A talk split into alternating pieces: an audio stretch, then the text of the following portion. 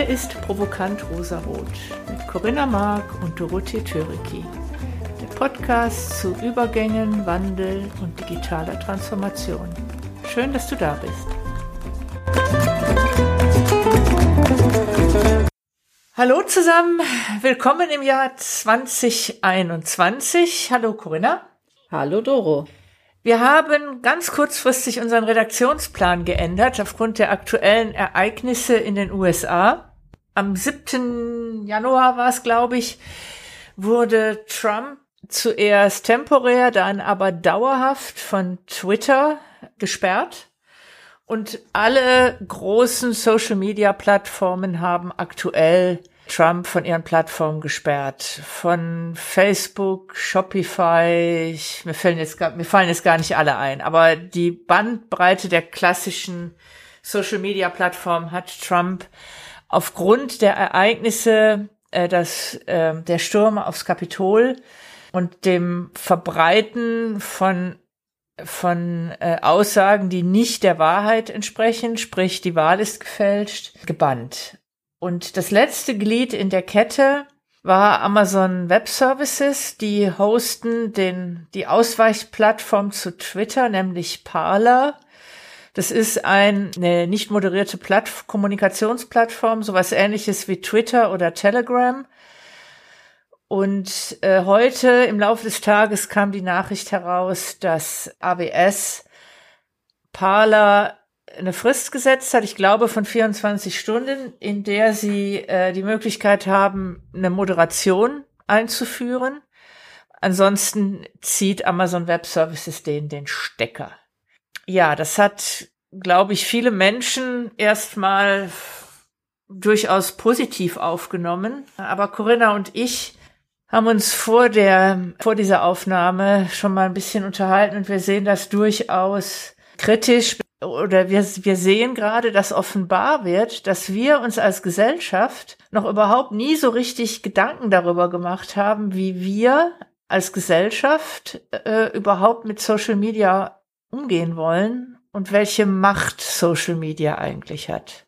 Corinna, wie siehst du das, dass Trump der Stecker gezogen wurde, sozusagen? Naja, so ganz persönlich begrüße ich das natürlich sehr. Denke auch, das hätte man schon früher machen können, ihm den Stecker zu ziehen. Und bislang war ja immer die Begründung, dass man es nicht getan hat, äh, weil das ja von öffentlichem Interesse ist, was er bekundet. Und ähm, was jetzt dazu führt, ihm jetzt den Stecker zu ziehen, ist sicherlich sozusagen seine Rolle bei dem Angriff auf das Kapitol. Und ich vermute mal, dass befürchtet wird, dass noch anderes kommen könnte unter Umständen. Was ich natürlich kritisch betrachte, ist die Macht von diesen Tech-Konzernen. Ja, das ist schon immer klar gewesen, dass die Tech-Konzerne eine Macht haben. Aber ich glaube, jetzt ist der erste Moment gekommen, wo es eigentlich nicht mehr ignoriert werden kann, wie viel Macht sie haben ja, weil Kommunikation, diese weltumspannende Kommunikation, die wir mit Social Media haben, ja in diesen Händen dieser Tech-Konzerne quasi liegt, beziehungsweise über die Plattform dieser Tech-Konzerne geht. Und ähm, das, was wir ja wahrnehmen, also auch wenn ich Datenschutzgrundverordnung nehme, mal sowas ganz Unpopuläres, ist ja eigentlich nationales Recht. Das heißt, auf EU-Level hat man sich jetzt mal auf etwas geeinigt, aber es gibt ja nichts Weltumspannendes eigentlich, obwohl das Internet ja weltumspannend ist. Und ähm, da fällt mir gerade noch was anderes ein, wenn ich mir das Klima anschaue. Das ist ja auch etwas, was eigentlich weltumspannend ist und wo man ja seit Jahrzehnten darum ringt, Klimaabkommen und ähnliches äh, zu haben, sich auf Ziele zu einigen. Und da erleben wir ja schon seit vielen, vielen Jahren, wie mühsam das ist. Haben wir eigentlich mit dem Internet ja eigentlich das nächste, das gleiche Thema. Es gibt was Weltumspannendes. Und der Weltgesellschaft gelingt es nicht auf, bislang zumindest noch nicht auf eine gute Art und Weise, sich Gedanken zu machen, wie wollen wir das denn haben? Vielleicht gibt es da auch nicht die Gesellschaft, sondern es gibt ganz unterschiedliche Kulturen und ganz unterschiedlichen Umgang damit.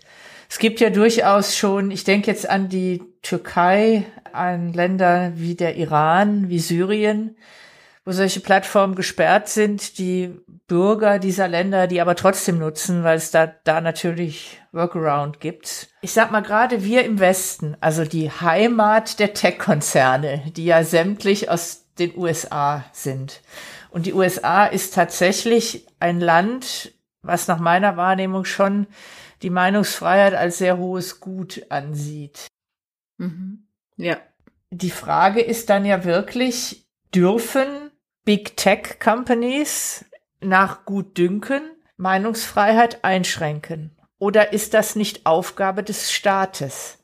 Und es wird eine der klassischen Argumentationen, die man natürlich jetzt auch gerade auf Social Media im Kontext von Trump sieht, ist natürlich, Twitter ist ein Unternehmen und ich als Unternehmen habe Hausrecht und kann da im Grunde zulassen oder eben auch sperren, wen ich gerade für richtig halte. Also im Prinzip wird Twitter und Facebook gleichgesetzt mit einem Restaurantbesitzer. Die Frage muss man sich schon stellen, mhm. ist das, kann man das einfach so sagen, angesichts der, der Macht, die ja. die diese Plattformen haben. Ich, ich habe da keine Antwort drauf. Äh, aber das, das Heere, das Gut der Meinungsfreiheit, äh, auch wenn ich Trump natürlich nicht unterstütze und äh, ich oft Pickel krieg oder Pickel bekommen habe, wenn ich seine Tweets ja. gelesen habe, ist die Frage, bringt es was, wenn ich den da jetzt wegsperre, weil die organisierte mhm. Rechte weltweit wird andere Plattformen finden. Auf jeden Fall. Ich bin mir da nicht sicher. Also das heißt, um das nochmal kurz zusammenzufassen, unsere ersten Gedanken zu dem Thema so ein Grund uneingeschränkter Freude ist es ja eigentlich dann doch nicht. Sicherlich nicht, weil äh, ich glaube, jetzt kommen einfach eine ganze Reihe von neuen Fragen. Ne? Du sagst halt im Endeffekt, es liegt in der Macht der Konzerne, über Meinungsfreiheit letztlich zu richten. Man könnte natürlich auch sagen, sie machen von ihrem Hausrecht Gebrauch und sagen, da habe ich jetzt gerade einen Gast, der benimmt sich daneben, also sperre ich den jetzt mal aus. Das hätten sie schon vorher tun können. Da haben sie halt immer anders argumentiert. Das ist jetzt so ein bisschen die Frage, ne? Wie viel Macht haben denn diese Tech-Konzerne? Ne, sind das die Instanzen, die jetzt hier über Meinungsfreiheit befinden oder nicht?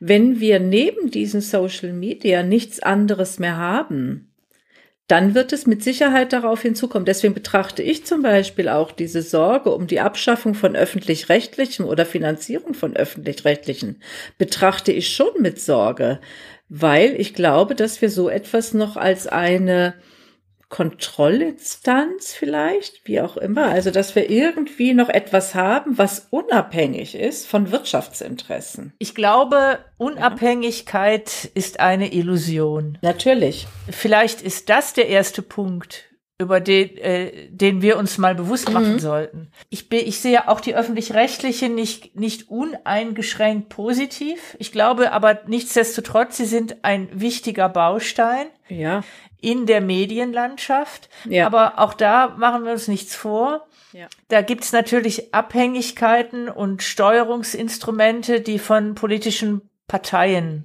die ihre, die ihren Ursprung in, in politischen Parteien Klar, haben. natürlich. Das heißt, eine komplette Unabhängigkeit wird es nicht geben. Ich glaube, was wichtig ist, ist die Balance und so eine Mischung aus, ich sag mal, ist ein Baustein, ist öffentlich-rechtlicher mhm, genau. Rundfunk, zumindest in Deutschland, den gibt's ja auch nicht in jedem Land. Dann gibt's die, die sogenannten Printmedien, deren Geschäftsmodell allerdings fundamental wiederum durch das Internet erschüttert wurde. Die Zeiten, in denen wir aufgewachsen sind, da haben sich diese Medien davon finanziert, dass wir sie gekauft haben dass ich für eine Zeitausgabe, ich weiß nicht, zwei Euro, fünf Euro ausgegeben habe. Ja.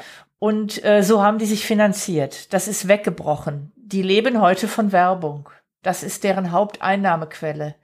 Das heißt, es hat natürlich wiederum eine Wechselwirkung auf das, was sie an Content bringen.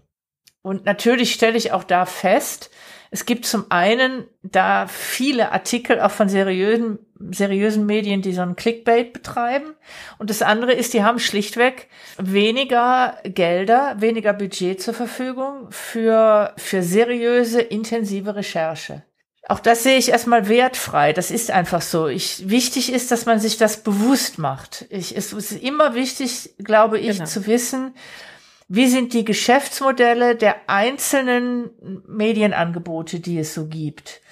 Und ich glaube, wir alle sind schon einen Schritt weiter, wenn wir uns mal davon verabschieden zu sagen, es gibt keine Unabhängigkeit und es gibt auch nicht in dem Sinne die Wahrheit. Ich würde mich auch dagegen verwehren, dass, dass ein Twitter jetzt sagt, die Person XY hat nicht die Wahrheit gesagt und deshalb wird er gesperrt. Ich wäre eher dafür, dass wir in einem öffentlichen Diskurs es hinkriegen, dass so jemand wie ein Trump, der offensichtlich sich seine Welt so baut, wie er sie gerne hätte, eine Illusion vermittelt, was hat, das hat er immer schon gemacht, Zeit seines Lebens, wenn man sich die Biografie von Trump anschaut. Wer befindet darüber? Eben, dass, dass wir alle, wir sind der Resonanz, wir sind doch, wir als Gemeinschaft sind doch der Resonanzkörper eines Donald Trump und äh, sind das nicht wir als Gemeinschaft, die darüber befinden müssen, hm. Hey, du machst dich hier lächerlich, wir geben dir keine Stimme. Natürlich durch den, durch den Sturm auf das Kapitol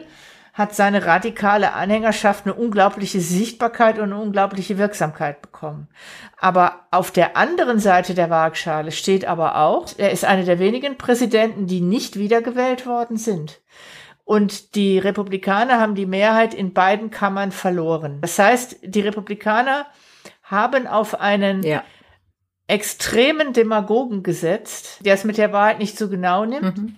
Es gab den öffentlichen Diskurs in den USA und die Republikaner stehen vor den Scherben ihrer Partei. Ist das nicht eigentlich nicht mal so schlechte, wie soll ich sagen, Lösung, aber ein, eine, eine Entwicklung, die ja im Grunde gar mhm. nicht mal so schlecht ist. Natürlich muss man den Sicherheitsbeamten vorwerfen, sag mal, habt, habt ihr geschlafen? Das war ja lange geplant dass der Trump ausgerechnet am 6. Januar, wo dieser offizielle, diese Wahlzeremonie stattfindet, dass er da seine Rallye abhält.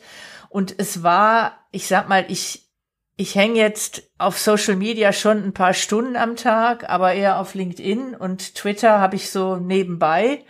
Aber selbst ich habe mitbekommen, dass die radikalen Trump-Anhänger schon extrem emotionalisiert waren und dass ein Sturm auf die Institutionen da offen diskutiert wurde. Also von daher ist, frage ich mich gerade, sind wir da in der Beurteilung ein bisschen in Schieflage geraten? Weil äh, im Grunde genommen dafür zu sorgen, dass Recht und Ordnung eingehalten wird und dass gegenüber Unwahrheiten etwas anderes entgegengesetzt wird. Das ist zum einen, ist die Aufgabe also des Rechtssystems und der Exekutive, auf der anderen Seite der, der politischen Kultur, einer Diskussionskultur. Ist das wirklich Social Media, die dafür verantwortlich sind? Doch, ich glaube schon, dass Social Media eine Verantwortung zukommt, weil über Social Media wir einen Effekt haben, nämlich die Informationen gehen deutlich schneller.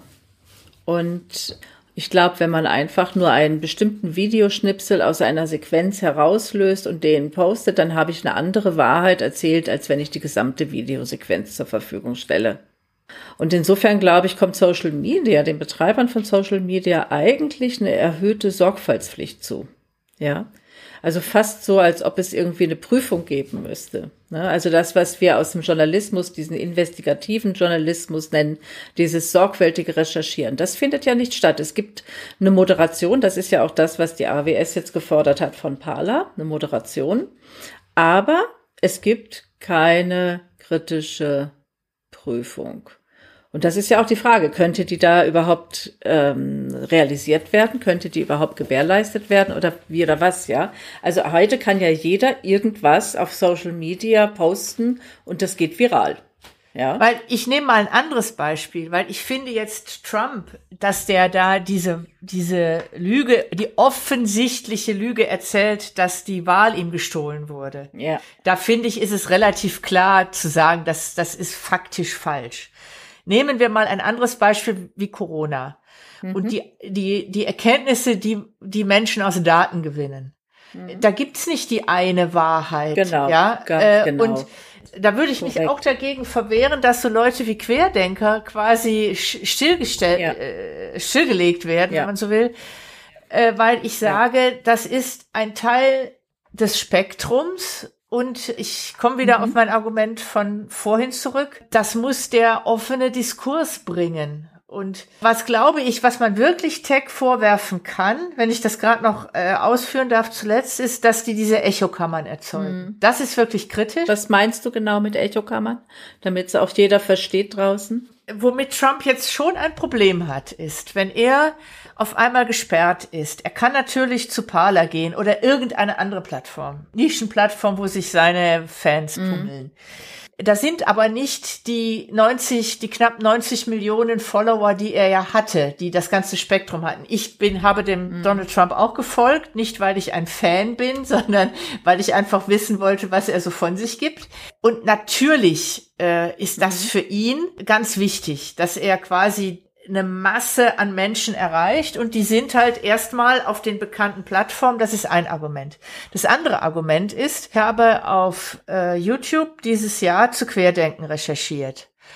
Und dann wird mir ganz viel Content aus der Ecke angeboten. Und das meine ich mit der Echokammer. Ich sag jetzt mal ganz blöd, ich, ich guck YouTube nur wegen Beauty-Themen, meinetwegen. Ja. Und da ist jetzt eine, ein Beauty-Guru, die aber gleichzeitig noch irgendwelchen Verschwörungsmythen anhängt. Und Deshalb wird mir dann aus Bla deren Blase wieder ein Video angezeigt. Und das heißt, ich tu gar nichts aktiv, sondern mir wird etwas ja. gezeigt. Und wenn ich dann darauf klicke, dann verstärkt sich das. Und das ist das, was man, genau. was ich wahrnehme, bei, äh, egal, ob das jetzt Querdenken ist, die, die äh, Trump-Anhänger, die sind so mhm. in ihrer Echokammer drin, und Korrekt. die, die ja. meinen halt, ich krieg ja nur noch diesen Content angezeigt, also muss das ja die Wahrheit sein, weil äh, das sagen ja alle und alle in meinem Umfeld sagen das.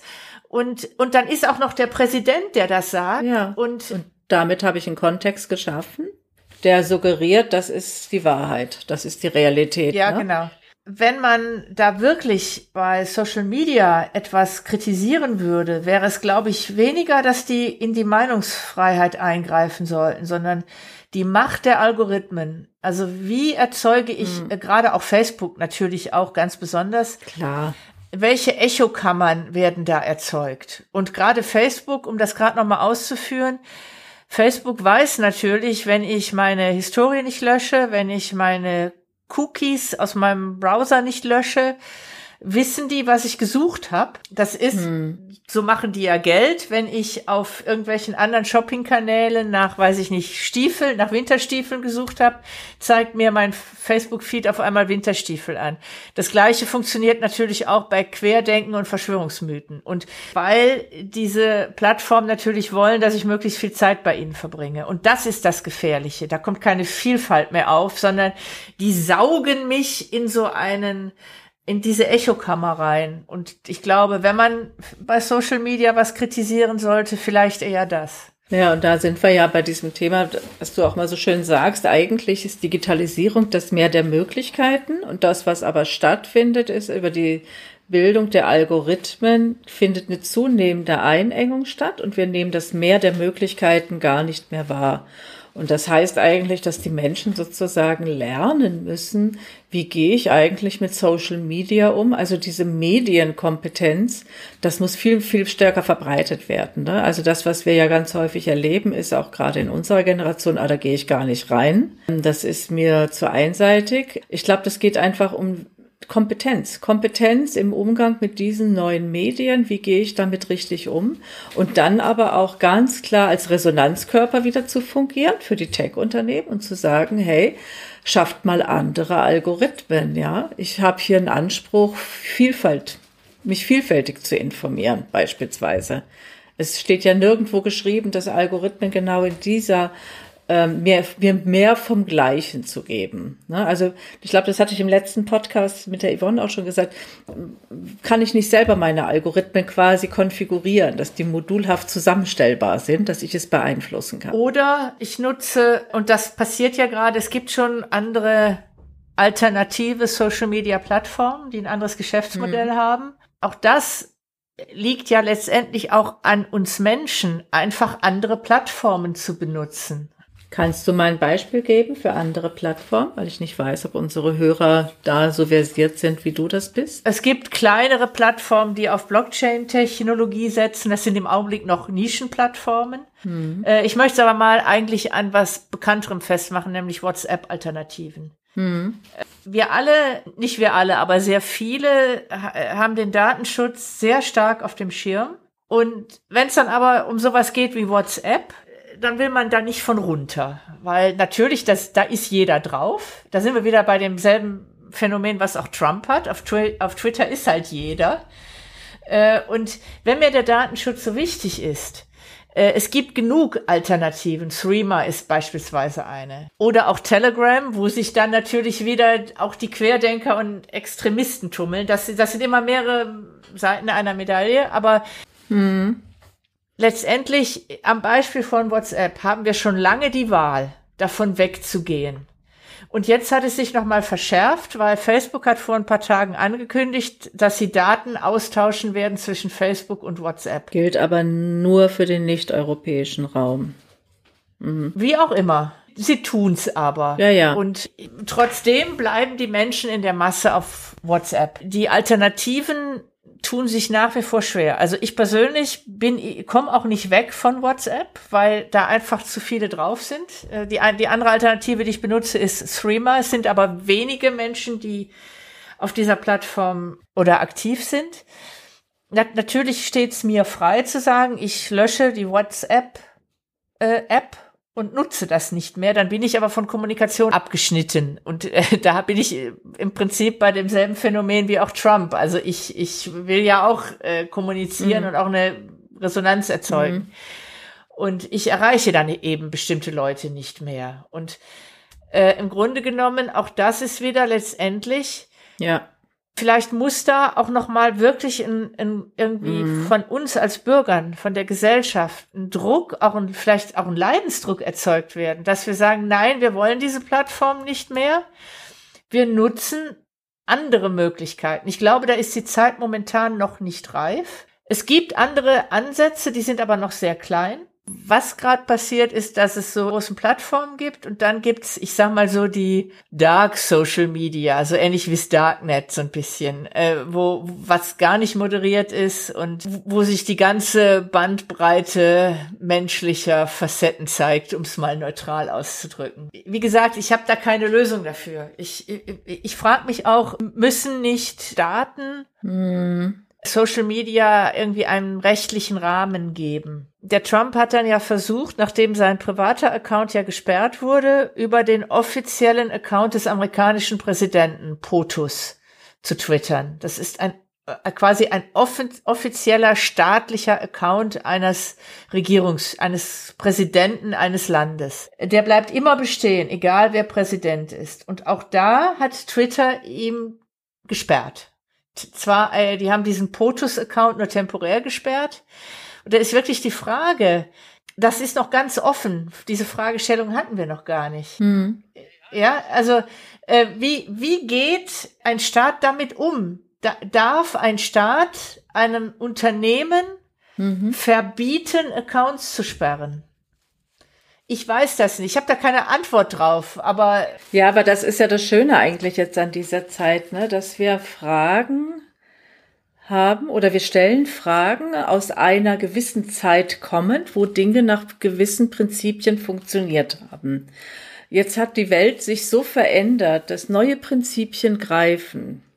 Wir stellen aber tatsächlich Fragen, die, glaube ich, noch so ein bisschen aus dieser alten Welt herauskommen. Und ich glaube, wir sollten uns erstmal die Frage beantworten, wie wollen wir künftig miteinander leben, kommunizieren und diese Dinge tun?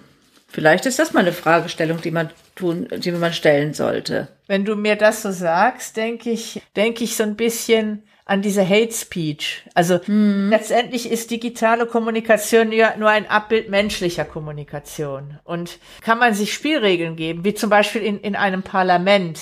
Äh, ich, ich glaube, ich darf im Deutschen Bundestag jetzt nicht unflätig rumfluchen, dann Ja. wird mir der Ja. Bundestagspräsident wahrscheinlich das Wort verbieten, Korrekt. weil es gegen die Regeln verstößt. Korrekt. Regeln. Es braucht Regeln. Ne? Das passiert ja momentan auf Social Media auch schon. Mhm. Ja. Also äh, es gibt, werden jede Menge Tweets äh, Mhm. automatisch per KI gelöscht, wenn da bestimmte Begriffe drin vorkommen. Ja. Ist das vielleicht auch eine Möglichkeit zu sagen, Mhm. ähm, jeder darf alles sagen, so, solange es bestimmte Regeln entspricht? Ich Nee. weiß es nicht. Ja, das ist ja jetzt auch so ein bisschen die Frage. Ich habe jetzt gerade ein konkretes Beispiel. Äh, da möchte jemand ein Buch ähm, promoten. Ja, da geht es aber auch um Alkohol. Da gibt es unheimlich Schwierigkeiten, dafür eine Ad zu schalten, weil Facebook alles, was mit Alkohol zu tun hat, irgendwie reguliert hat. Unbesehen dessen, ob es jetzt wirklich Alkohol ist oder ob es ein Buch über alkoholische Getränke. Genau, also das finde ich ganz spannend eigentlich. Da ist halt dann einfach, sage ich mal, und da laufen die Mechanismen, dadurch, dass es halt einfach Maschinen sind, die das machen, da brauchst du dann halt einfach einen Mensch selbst sozusagen, der darüber befinden kann. Also das scheint auch ein bisschen schwierig zu sein. Aber ich glaube, wir müssen uns genau über solche Fragestellungen Gedanken machen und einfach auch überlegen, und wer sind so Instanzen, die genau einfach sagen, wie ist das denn eigentlich? Hat vielleicht auch die UNO da an der Stelle, sollte die da ein größeres Gewicht haben und sowas Weltumspannendes eigentlich ähm, mal sich Gedanken dazu machen. Wo du gerade die UNO bringst, dann wäre ja die nächste Frage. Da hat ja die USA auch als Staat eine unglaubliche Macht. Ich sag mal, die, die staatlichen Institutionen könnten sich ja selber Gesetzgebungen machen, erstellen, vereinbaren und damit würde, und das wird facto auch so sein, ich sag mal, das sind amerikanische Unternehmen, unterliegen die dann ausschließlich der amerikanischen Gesetzgebung und hat dann auf einmal die amerikanische Gesetzwirkung, äh, Gesetzgebung Auswirkungen auf den ganzen Planeten. Also, Genau. weil im Grunde, es gibt Big Tech ist USA. Ja, natürlich. Ja, ne? Und, und äh, gut, es gibt ein paar äh, chinesische große Firmen, aber Ja. ich sage, das lassen wir jetzt mal außen vor. Die, die für Europa relevant sind, ähm, sind zu 95 Prozent amerikanische Unternehmen. Und da hat auf einmal, äh, kommt der amerikanischen Rechtsprechung, der amerikanischen, wie die amerikanische Gesellschaft damit umgeht, eine wahnsinnige Bedeutung zu. Ja, Ja, Richtig. und, und das fällt mir gerade so ein, wo du das mit der UNO sagst. Und Ja. da wieder, es gibt ja auch Accounts über Social Media, wie ich sage jetzt mal in Deutschland das Bundesinnenministerium, der Bundesgesundheitsminister. ja, Das sind ja Institutionen. Das, Ja. das Bundesgesundheitsministerium hat wahrscheinlich einen Twitter-Account, vielleicht sogar irgendeine Facebook-Gruppe. Äh, und darf dann Tech, Big Tech, einfach sagen, so, und ich knips euch jetzt mal den Strom ab? Klar, das könnten sie tun. Ich meine, Klar. Äh, ja, äh, Klar. und das, da, da haben wir auf einmal auch ein Trump hat natürlich auch noch andere Kommunikationskanäle. Es bleibt ihm unbenommen weiterhin mit Fox zu reden, mit CNN zu reden, Ja. äh, Zeitungsinterviews zu geben, aber das ist natürlich keine unmittelbare Kommunikation Hm. mit den eigenen Anhängern. Deshalb glaube ich, hat wirklich ähm, diese was was das Genau. Besondere in diesem ganzen in diesem ganzen Medienspektrum der Social Media äh, Plattform ist, ist die direkte Kommunikation. Die ist dann abgeschnitten. Das gibt's ja zum Beispiel auf LinkedIn, kann es dir ja auch passieren, wie wir gerade immer wieder sehen, dass einzelne Accounts einfach mal ähm, stumm gestellt werden, ja. Ähm, und äh, ich sag mal, das ist ja auch eine Wahnsinnsmacht, aus welchen Gründen auch immer. Ich kann das im Einzelnen gar nicht nachvollziehen irgendwie. Ähm, aber ich glaube, da braucht es einfach Transparenz. Ne? Also wir sind extrem abhängig von diesen ganzen Geschichten. Es ist gar nicht mehr wegzudenken, auch sage ich mal, wenn wir jetzt im Business sind. Wir, wir arbeiten selber sehr viel über Social Media. Da geht es um Sichtbarkeit, da geht es um Bekanntwerden. Da geht es um Angebotserstell, also dass man Angebote dort reinstellt, bewirbt und so weiter. Und dann sozusagen, da braucht es schon irgendwie so eine Verlässlichkeit auch, beispielsweise. Auch das braucht es ja. Also wir brauchen, glaube ich, tatsächlich irgendwelche Regeln. Und die Frage ist aber, und woher kommen diese Regeln? Und wie werden die abgestimmt? Also ich finde das sehr spannend, weil wir begeben uns in eine neue Zeit und ich glaube, wir werden in absehbarer Zeit jetzt kein Konstrukt haben, ähm, wo es dazu eine Transparenz gibt. Ich bin ganz froh, wenn jetzt mal Länderchefs miteinander in, in den Dialog gehen und sich darüber Gedanken machen. Und da glaube ich aber auch, da ist vielfach noch so eine so eine Scheu, weil das ist ja wirklich was Großes. Ne? Also die Idee, ich kann territoriale Interessen quasi irgendwie bei so etwas Weltumspannendes irgendwie durchsetzen. Also das finde ich ein ganz, ich finde es ein sehr spannendes Thema. Es gibt nicht die, die Lösung. Es gibt vielleicht Vordenker, die sich damit schon vertraut machen. Aber da ist auch jeder Einzelne quasi auch so ein bisschen gefragt, ne? Was kann er sich dazu vorstellen? Also wir nutzen das ja. Ich finde auch ganz spannend, wo du das gerade sagst. Äh, es gibt da noch einen anderen Player, der gerade auch gerade in diesen Tagen kam das hoch.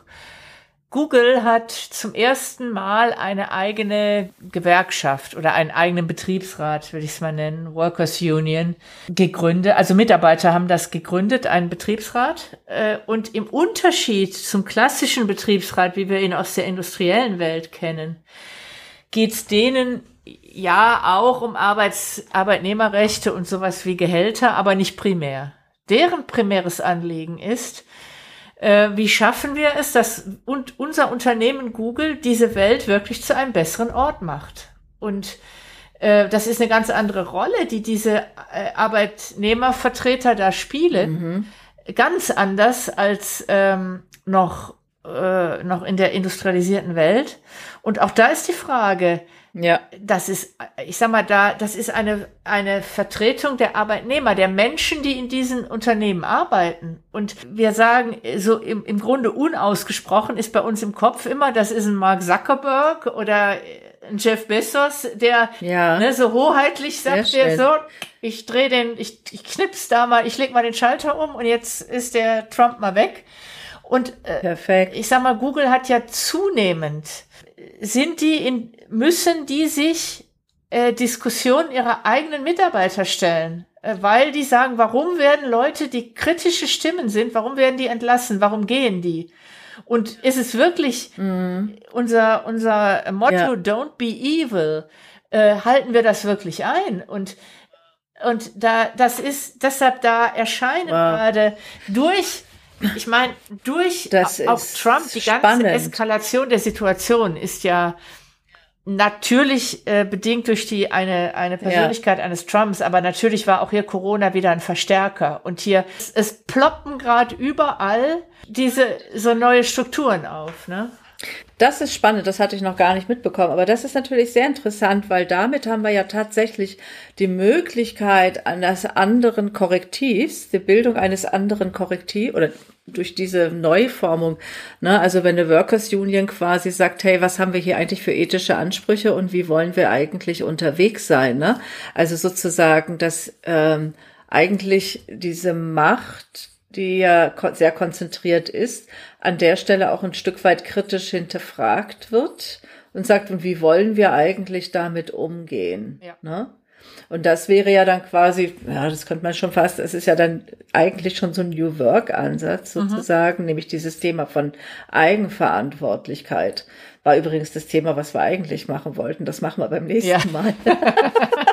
Aber das ist ganz schön. Das ist ja auch eine ganz schöne Überleitung dann ja. zum nächsten Mal. Aber das finde ich ganz spannend, weil das ist ja neu, ne? Während ja früher die Workers Union, die Gewerkschaften sehr stark zum Schutz der Mitarbeitenden da sind, geht es, könnte es jetzt sein, dass eine neue Generation entsteht oder ein neues, äh, neue Idee, wir kümmern uns um die Nachhaltigkeit, die Sinnhaftigkeit und die Gerechtigkeit auf der Welt. Ja. Und das ist natürlich viel, viel näher dran. Dann würde aber auch die Rolle von staatlicher Gesetzgebung vielleicht unter Umständen auch an der Stelle zurückgefahren werden, weil die Verantwortung dann dahin geht, wo sie eigentlich auch am ehesten geregelt werden kann, beziehungsweise auch ausgeübt werden kann. Das finde ich total spannend. Sehr, sehr spannend. Das, da sind wir wieder bei dem Punkt, den du vorhin gebracht hast, ist, ähm, der auch wieder die Rolle äh, von Staaten unterminiert. Ja. Weil auch da wieder diese globalen Konzerne, die quasi, die gleichzeitig eine, eine globale Menschheit miteinander vernetzen. Das ist beides sind systemisch nicht an Staaten gebunden. Mhm. Das heißt, da Korrekt. ist auf einmal, das hatten wir ja vorher gar nicht. Wir hatten bis bis vor genau. äh, 15 Jahren noch überhaupt nicht die Möglichkeit, das ist noch gar nicht so alt, das muss man sich immer wieder ins, ins Gedächtnis rufen. Ja. Die Tatsache, ja. und wir reden ja immer, und gerade du redest ja davon, wir müssen in Systemen denken. Und die Tatsache, dass wir als Menschheit mich uns auf einmal vernetzen und dieser, dieser, diese Facette im System wird noch viel stärker werden, wenn die großen Tech-Konzerne ihre großen Satellitennetzwerke um den Globus gespannt haben und alle acht Milliarden Menschen auf diesem Planeten ein Breitband-Internetzugang haben, dann sind wir eine hyper-connected, mhm, mhm. äh, wie sagt man, eine hyper verbundene ich mag den Begriff Menschheitsfamilie nicht, der klingt mir zu esoterisch, aber die Menschheit an sich ja, ja. ist verbunden. Das ist auf einmal ein Organismus. Ja. Da ist etwas, was einen Staat auf einmal in Frage stellt. Gleichzeitig kommt noch sowas wie Kryptowährung auf. Eine Kryptowährung ist ebenfalls an keinen Staat äh, gebunden. Äh, interessanterweise äh, machen gerade äh, mhm. vor allen Dingen Bitcoin, aber auch andere Kryptowährungen Höhenflug. Auch das ist wieder ein Aspekt, da, das ist etwas Globales. Gleichzeitig die Herausforderungen, die wir haben, sind auch globale. Du hast es vorhin schon genannt, die Klimakrise. Das sind auf einmal, wenn man in Systemen denkt, sind da ganz viele Aspekte und, oder wie soll ich sagen, Strukturen bilden sich, die so etwas wie einen Staat und individuelle Gesetzgebungen, das passt irgendwie nicht mehr. Ne? Ja. Das merken wir, haben wir ja schon von, von Anfang an gemerkt. Und du hast ja nicht umsonst vorhin die UNO äh, ins Spiel gebracht. Ja, ich glaube, die Mechanismen werden grundsätzlich andere werden. Und ich glaube, das ist so utopisch wahrscheinlich noch für viele und für, für mich ja auch gar nicht die Frage. Aber ich glaube, wir können ganz gespannt sein, was sich da noch entwickeln wird, weil die Welt sich so rasend schnell verändert.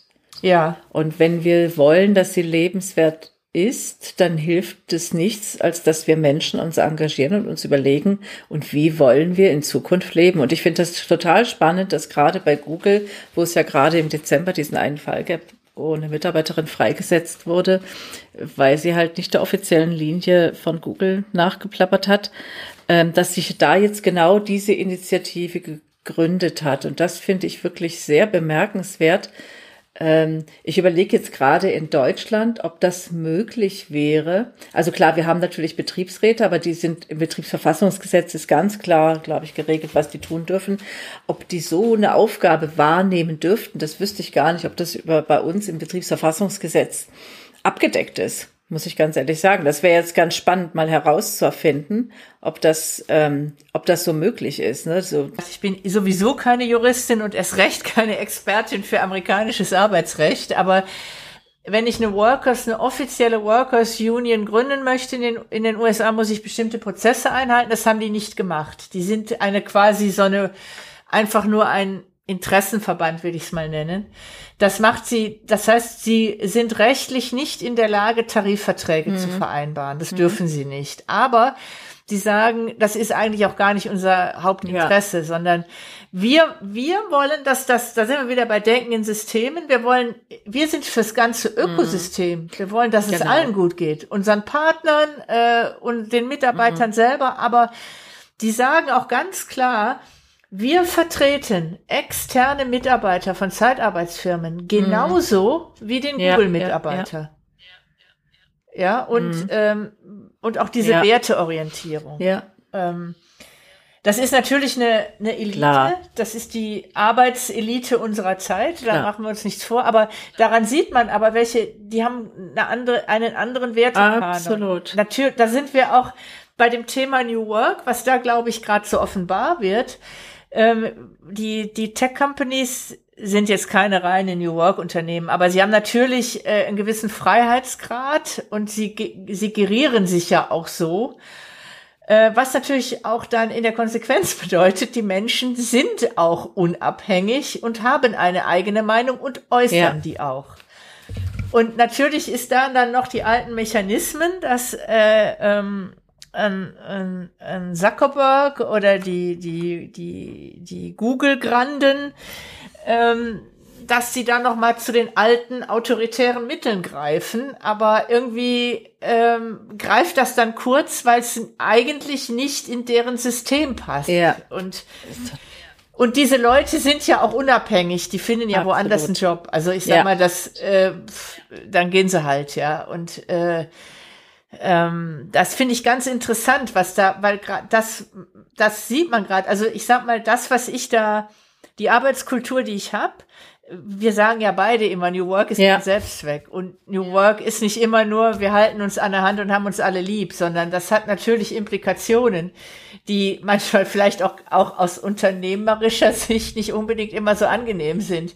Ich muss mir halt darüber im Klaren ja. sein, dass ich mich ganz anders auseinandersetzen ja. muss äh, zu Themen. Und, äh, und äh, ganz klar, Google hat schon in der Vergangenheit Aufträge abgelehnt, weil die Workforce gesagt, also die, die Mitarbeiter ja. von Google gesagt haben, wir wollen keine Projekte fürs Militär machen. Ja, Google ja. hat einen mega Auftrag bekommen.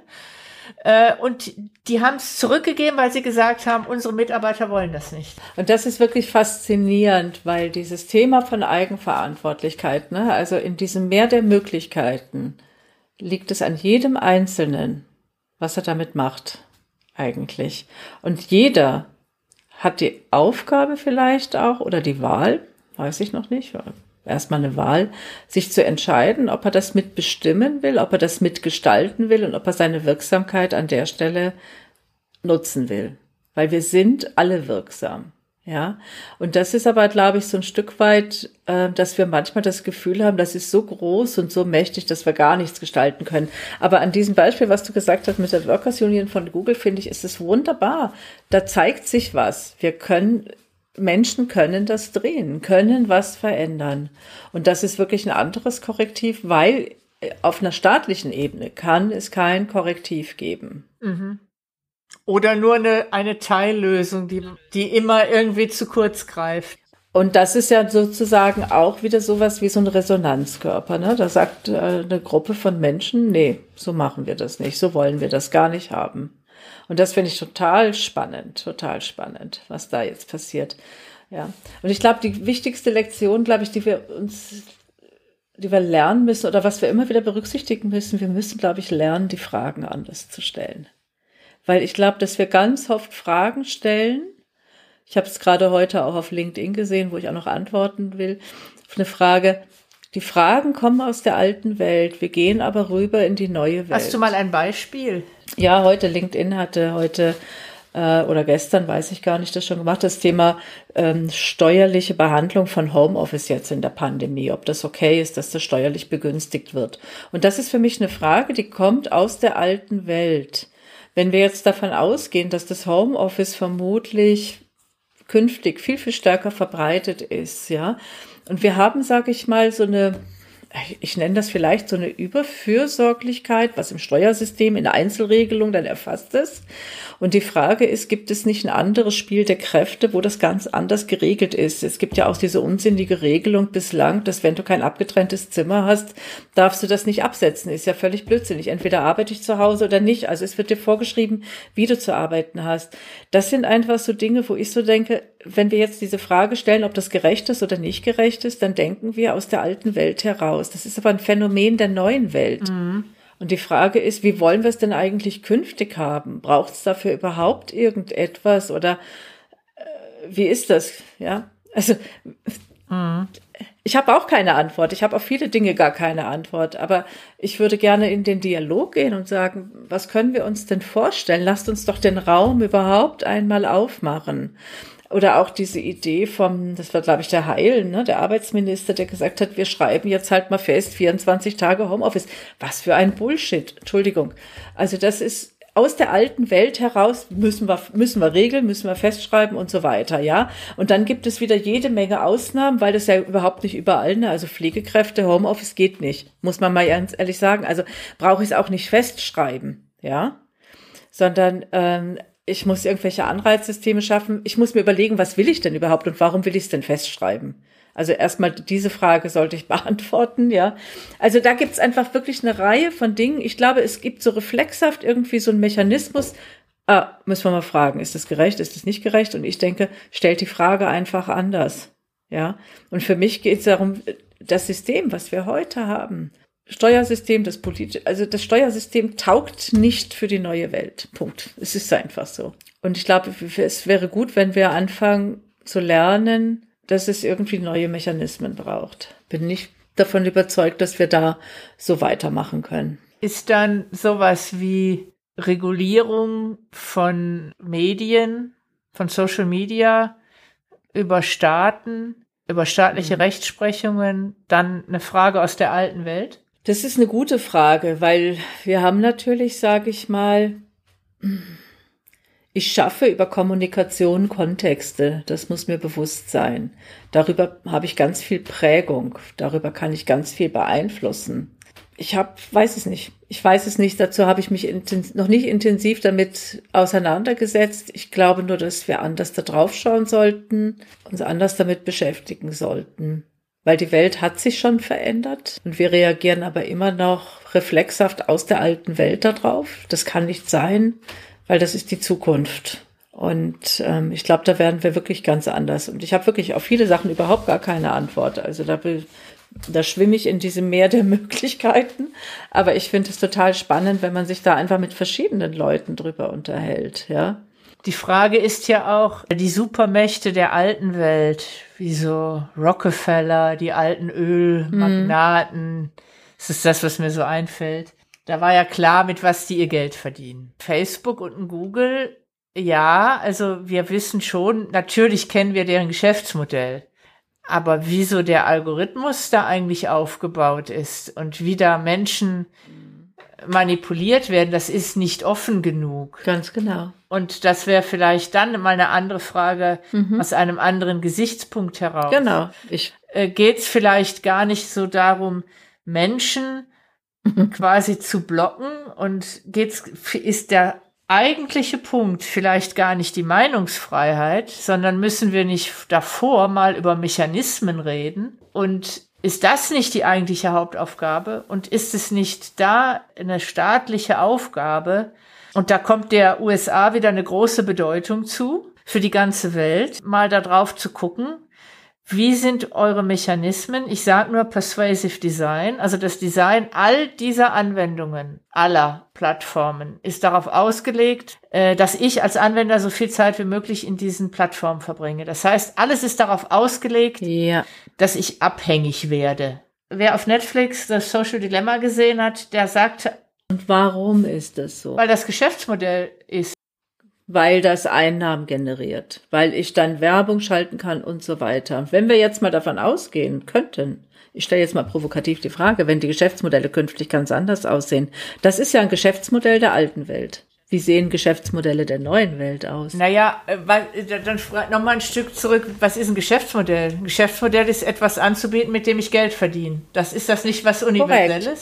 Ist das noch alte? Ist das nicht Weder alt noch Das frage ich, das frage ich mich gerade. Es kam mir gerade so in den Sinn. Ich, ich spinne jetzt einfach mal. Aber das ist ja mehr oder weniger effizienzgetrieben. Das ist ein sehr effizienzgetriebenes Geschäftsmodell.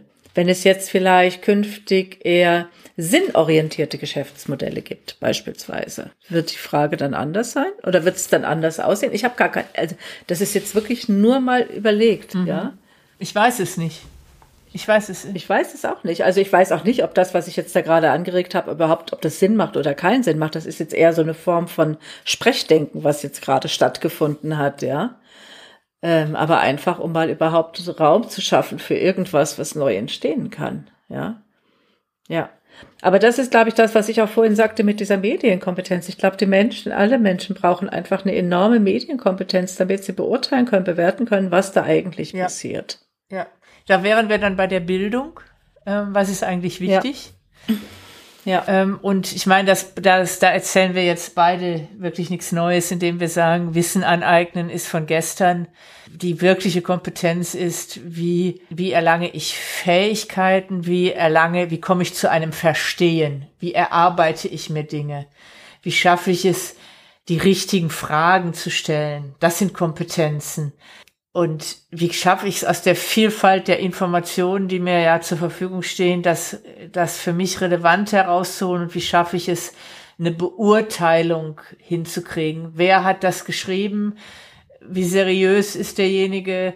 Welchen Kon in welchem Kontext befindet sich der Autor? Das ist für mich gar nicht immer zu erkennen. Und da wäre dann noch ein nächstes großes Problem, was demnächst auf uns zukommt, dass was das die ganze Thematik, die wir gerade beschrieben haben, noch viel mehr verstärkt, dass durch immer bessere Möglichkeiten der KI wir mittlerweile ein sogenanntes Deep Fake machen können. Das heißt, ich kann Videos von Barack Obama oder von der Angela Merkel mit einem ganz anderen Kontext versehen, mit einer ganz und ich kann es nicht erkennen, ist das ein Original oder ist das Deepfake? Und das ja, ist natürlich. dann, und da sind wir dann an einer Stelle, mhm. wo wirklich die Grundlagen einer Demokratie mhm.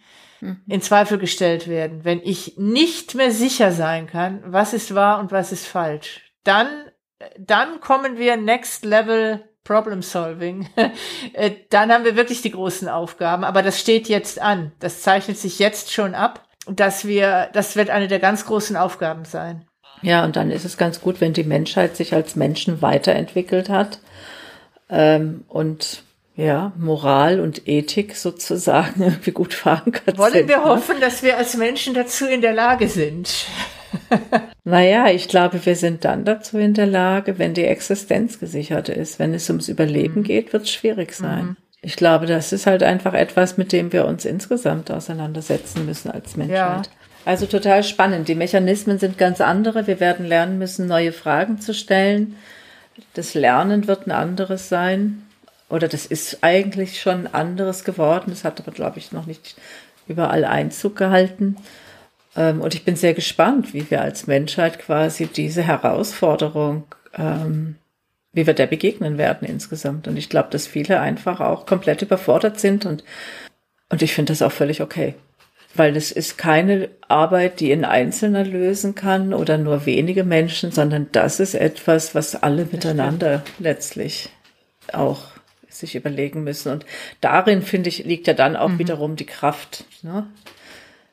Ähm, das, was du den Resonanzkörper, ist eigentlich ganz schön. Ne? Also wenn wir Menschen uns als mhm. Resonanzkörper verstehen für das, was da passiert und da auch Ausdruck verleihen, ob wir das, was da jetzt gerade passiert, okay finden oder nicht okay finden. Ich möchte gern die Episode mhm. beenden mit einem, ich kann es nur inhaltlich wiedergeben, aber das hat der äh, ein CNN-Moderator gesagt, der Van Jones, den ich sowieso ähm, sehr gut finde. Der Van Jones hat zu den Ereignissen am Kapitol gesagt, letztendlich liegt es ja an uns zu bewerten, was da passiert ist und das, was wir daraus machen. Es kann der Ausgangspunkt sein für was Dunkles, es kann aber auch der Ausgangspunkt sein für einen neuen Weg. Wir können, zum einen hat sich gezeigt, dass Menschen wie Trump in Amerika keine Mehrheiten bekommen. Er hat die Wahl verloren. Er hat in Georgia haben die Demokraten die Senatorensitze gewonnen. Die Republikaner sind daraus geschwächt hervorgegangen. Und es hat ja auch was Gutes, wenn nicht nur die Amerikaner selber, sondern die ganze Welt so geschockt sind von den Dingen, die da passiert sind. Dass diese emotionale, dieses emotionale Aufheizen, zu was das führen kann. Und letztendlich haben wir als Menschen ja durchaus auch immer noch die Wahl und die Chance zu sagen, lasst es uns ein Warnschuss sein. Wir sind schockiert Lasst es uns ein Warnschuss sein und lasst es uns als Anlass nehmen, anders miteinander umzugehen. Ein wunderbares Schlusswort. Doro, war echt ein Vergnügen. Corinna, ganz meinerseits. Und an die Zuhörer da draußen, bis zum nächsten Mal, wenn es um die Selbstverantwortung geht. Das war's schon wieder mit Provokant Rosarot. Corinna und Doro sagen Tschüss. Bis zum nächsten Mal. Bye.